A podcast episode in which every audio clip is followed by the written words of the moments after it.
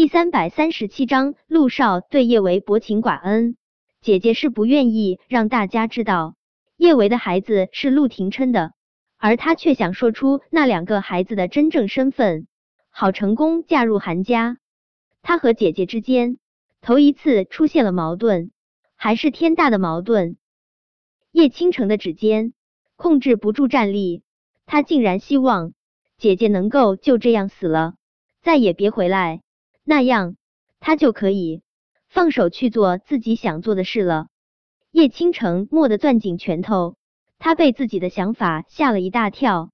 他怎么可以想要姐姐去死？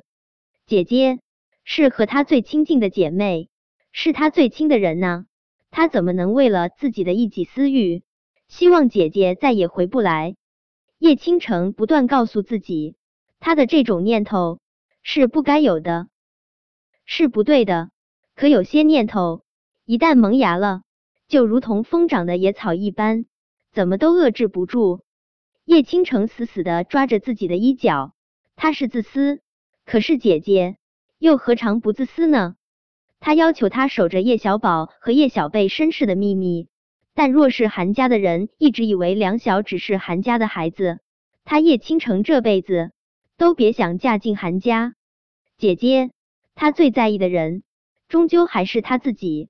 叶倾城猛地放开手中的衣角，他那长长的指甲狠狠的刺进他掌心的嫩肉之中，他不觉得疼，只有谁都无法阻止的坚定。姐姐，别怪我，是你挡了我的路，我这辈子。注定是要成为韩太太的，挡我路者死。韩景狠狠的踩着油门，他一路上将跑车开得风驰电掣，他也不知道自己到底想去哪里，可不管去哪里，他都不想停下来。当初他碰了叶倾城就是错，他让叶倾城怀上了孩子，更是错上加错。老大知道这一切后，一定会更不愿意接受他的。韩景将油门一踩到底，一步错，步步错，有些错误，这一生都无法挽回了。他只能对老大更好，希望老大能够不计较他一夜荒唐犯下的错。前面一辆重卡忽然冲出，韩景猛踩刹车，才没有撞上去。他有些颓然的趴在方向盘上，也不管他就这样把车横在马路中央会阻碍交通。对于周围司机的骂骂咧咧，他浑然未觉，他只是觉得难受，身上难受，心里更难受，难受的他喘不过气来。韩景觉得自己真的挺卑劣的，在得知叶维被人注射了那种病毒之后，他起初心如刀绞，后来他竟是有些说不出的庆幸，可耻的庆幸。老大心中只有小舅舅，他想要得到老大的心。难上加难，可是现在不一样了啊！老大可能感染了艾滋啊！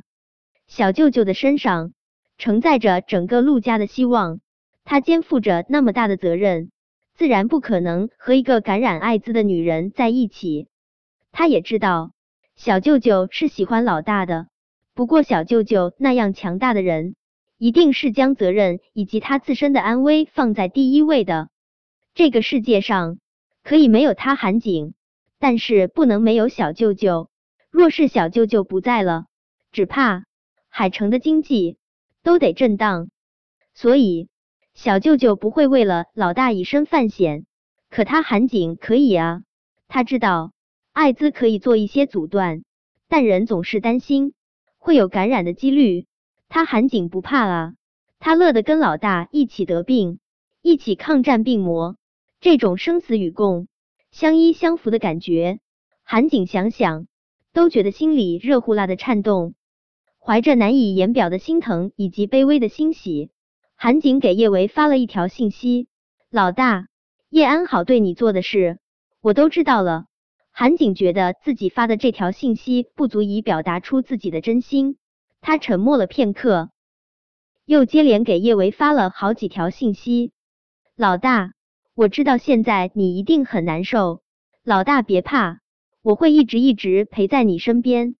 老大，小时候都是我躲在你身后，你保护我，现在我是顶天立地的男子汉了，我会好好保护你，老大。小舅舅知道这件事后，他一定会跟你分手。我知道你喜欢小舅舅，要是小舅舅抛弃了你，你一定会很难受。但是老大，你还有我啊！我和小舅舅不一样，不管发生什么事，我都会对你不离不弃。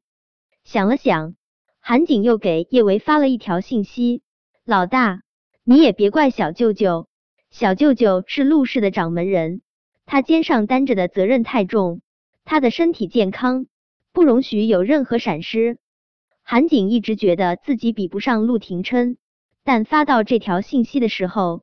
他忽然有点儿小自得，还庆幸自己没陆廷琛那么优秀。这个世界就是这样，有多大能力就得承担多大的责任。他韩景幸好没有陆廷琛那么不可或缺。不过老大，我没关系啊，我身上所谓的那点儿责任，我都可以不要。老大，你生病，我陪你生病；你开心，我陪你笑；你哭，我哄你。老大，以后让我陪在你身边好不好？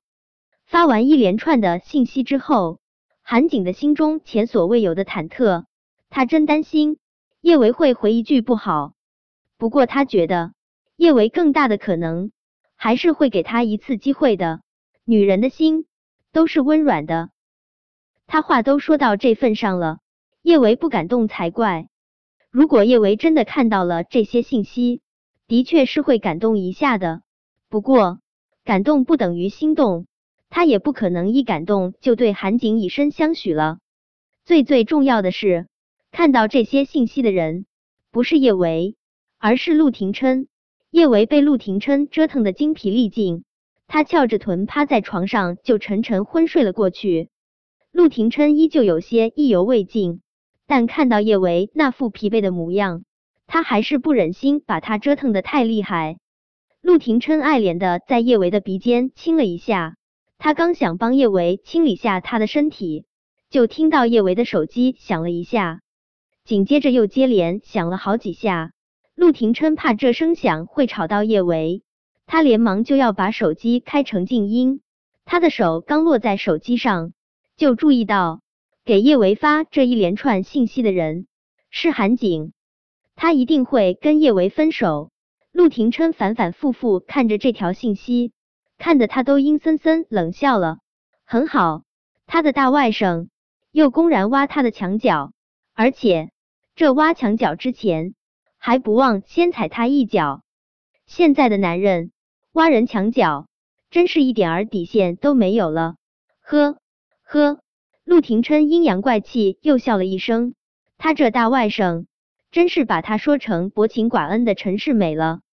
陆廷琛攥紧了叶维的手机，他的大外甥破坏他的形象无所不用其极，他不做点儿什么，能对得住他这么卖力挖他墙角？本章播讲完毕，想提前阅读电子书内容的听友，请关注微信公众号万月斋，并在公众号回复数字零零幺即可。